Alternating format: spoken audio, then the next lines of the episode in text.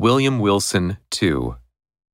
Wilson's rebellion was to me a source of the greatest embarrassment, the more so as, in spite of the bravado with which in public I made a point of treating him and his pretensions, I secretly felt that I feared him, and could not help thinking the equality which he maintained so easily with myself a proof of his true superiority, since not to be overcome cost me a perpetual struggle.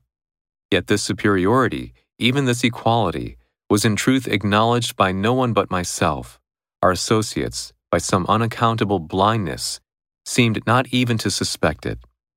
Indeed, his competition, his resistance, and especially his impertinent and dogged interference with my purposes, were not more pointed than private.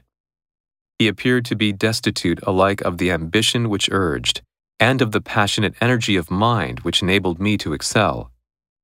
In his rivalry, he might have been supposed actuated solely by a whimsical desire to thwart, astonish, or mortify myself, although there were times when I could not help observing, with a feeling made up of wonder, abasement, and pique, that he mingled with his injuries, his insults, or his contradictions, a certain most inappropriate and assuredly most unwelcome affectionateness of manner.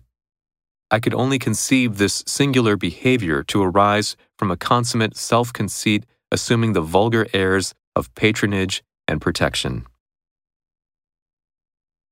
Bravado.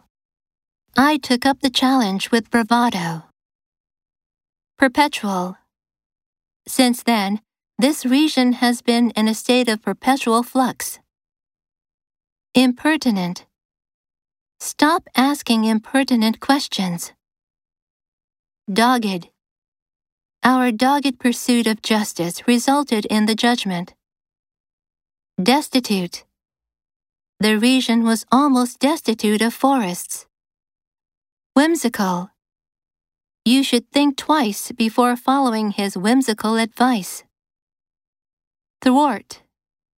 The prison guard managed to thwart their escape attempt. Mortify. I felt mortified at the thought of staying there for another year. Pique. The lecture piqued her interest in linguistics. Consummate. Consummate. He finally consummated his long cherished dream. Vulgar. The teacher bawled out a student for using vulgar language.